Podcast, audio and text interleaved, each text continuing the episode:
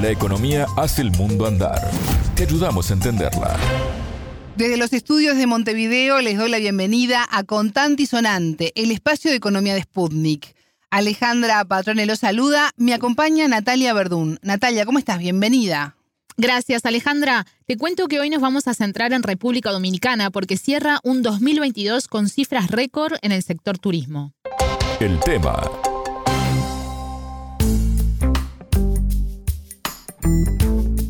6,7 millones de turistas de todo el mundo llegaron a República Dominicana hasta el mes de octubre y de esa forma se transformó en el país que más creció en turismo en lo que va de este 2022, Natalia. Exacto, esto en el ranking elaborado por la empresa de análisis de datos de turismo Forward Keys, una de las más importantes del mundo. El país caribeño ocupa el primer lugar seguido de Turquía y Costa Rica. El buen desempeño superó las expectativas, como señaló hace pocos días el director del Banco Central, el economista Héctor Valdés Albizu. Según datos del Ministerio de Turismo, hubo un incremento de turistas de 8,7% en relación al 2019. ¿Y cuánto significa eso en ingresos de divisas? De acuerdo al Banco Central, hasta octubre fueron 6.341 millones de dólares, 65,7% con respecto al igual periodo de 2021. Para el cierre de año se prevé ingresos por alrededor de 8.500 millones y que los visitantes superen los 7 millones, algo que constituiría un récord histórico tanto en cantidad de turistas como en monto económico. Natalia, ¿qué capacidad tiene el país para poder recibir a todos estos visitantes? Para contestar esa pregunta, Alejandra, y otras referidas al turismo en República Dominicana, conversamos con Salvador Batista. Él es vicepresidente de la Asociación Dominicana de Prensa Turística y director del portal Recorriendo con Salvador, recientemente galardonado como mejor portal de turismo del Observatorio de Medios de República Dominicana. La entrevista. Tenemos cerca de 89 mil habitaciones hoteleras. Se espera ya para finales de este año, con eso del otro, que se ingresen cinco mil más. Es decir, que ya tendríamos un total de 94 mil habitaciones hoteleras en un país de apenas 11.2 millones de ciudadanos, de residentes. Entonces está el punto interesante y es que tenemos una zona que se llama Punta Cana, que también le ha dado ese boom internacional a la República Dominicana, sobre todo por la calidad de los hoteles, la calidad del servicio y la belleza a nivel tropical de lo que son sus playas. De las 89 mil plazas que comentaba Batista, se pasaron a 10 mil habilitadas.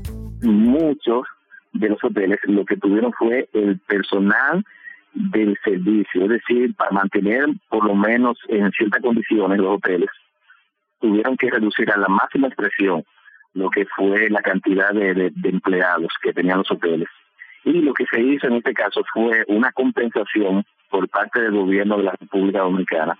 El empleador pagaba el 50% de los hoteles, entonces el gobierno subsidiaba el otro 50%. Eso fue lo que se hizo, lo que pudo mantener durante cierto periodo de tiempo el tema de, de empleomanía aquí en el sector hotelero. Fue un apoyo conjuntamente con las autoridades, conjuntamente con el sector privado, en este caso los hoteleros, los cuales dio contraste a que realmente se mantuvieran los empleos hasta que se reactivara la situación hotelera de la República Dominicana. Es decir, vuelvo te reitero, por ejemplo, de, tener cierta cantidad de turistas diariamente, mensualmente, anualmente, a relativamente cero. Y tenían habitaciones, tenían realmente todos los complejos hoteleros se mantuvieron abiertos, mayormente por el tema de, de darle mantenimiento y todo eso, y redujeron el empleado la mínima expresión. Aparte de eso, de que hubo, con el tema de la pandemia, algunos turistas que tuvieron que quedarse en la República Dominicana porque los países de origen estaban cerrados. Además de las inversiones, el sector necesita trabajadores calificados con remuneraciones acordes. Le consultamos al vicepresidente de la Asociación Dominicana de Prensa Turística sobre la formación y las condiciones laborales de los empleados. Hay un centro que se llama Centro de Formación Técnico Profesional, que es el Infotep que es el que se encarga de realmente de mejorar las condiciones técnicas de cada uno de los empleados de los hoteles, sobre todo con el tipo de servicio, sea el servicio de, de, camarero, sea el servicio de recepcionista, de amas de llave. La mayoría de los empleados del sector hotelero en la República Dominicana, desde alto rango hasta el rango más pequeño, tienen una buena capacidad, una buena preparación profesional debido a que como te reiteraba ahorita, vivimos del turismo y por lo tanto tenemos que dar un buen servicio porque es el estándar internacional que se presenta en la República Dominicana, sobre todo en la zona de Bávaro Punta Cana. El sector hotelero no tiene sueldo mínimo, sino que tiene un sueldo 40 o 50 mayor al sueldo mínimo. Pero está el tema también quizás de la propina, mayormente es una compensación que tiene el empleado y está eh, libre, es decir, que el gerente del hotel o el dueño del hotel o la empresa en sentido general le permite al empleado tener ese tipo de compensación que le da el turista, es decir, el, la propina que le da el turista. Pero el sueldo mayormente mínimo entre eh, en, el sector turístico está entre los 350 a 400 dólares dependiendo del rango que tenga mensualmente. Que para la República Dominicana no es que sea un sueldo alto, pero si lo compensa con las propinas, puede ser que el empleado se sienta por lo menos satisfecho. Bien, por lo que venimos hablando, el turismo tiene un peso muy importante en la economía del país. Y en ese sentido quiero preguntarte cómo se ha manejado a nivel estatal y si existe una política relativa al tema más allá de los gobiernos de turno. Esto nos dijo Batista al respecto. Lo bueno que ha pasado es que se le ha dado seguimiento. Por ejemplo, no importa el partido de gobierno o el gobierno en sentido general que ha estado en la República Dominicana, todos se han enfocado mucho en lo que es el desarrollo del turismo y en la promoción del turismo a nivel internacional. Se ha tenido muy buena estrategia también a nivel mercadológico en el sentido de que ya si tenemos destinos que son estables, es decir, que ya tú sabes que va a recibir X cantidad de turistas, estamos ahora buscando otros destinos emergentes que puedan sumar más turistas a la República Dominicana. Te voy a poner el caso de América Latina. Por ejemplo, ahora parte de la estrategia del gobierno se ha enfocado en captar turistas de Colombia, de Argentina, de Brasil, con el objetivo de sumarse a esa gran cantidad de visitantes extranjeros que llegan a la República Dominicana, que ya es natural, que es precisamente Estados Unidos, parte de Europa y Canadá.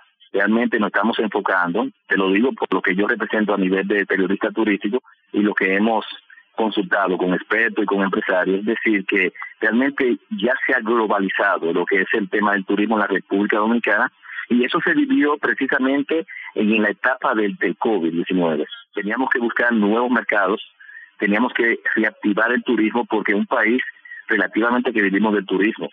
Por ejemplo, la mayoría son más de 500 mil empleos directos e indirectos de la República Dominicana que dependen del turismo aparte de los bares, restaurantes y demás atractivos que tiene la República Dominicana, realmente el foco de atención a nivel internacional son las playas y son los hoteles que ofrece la República Dominicana.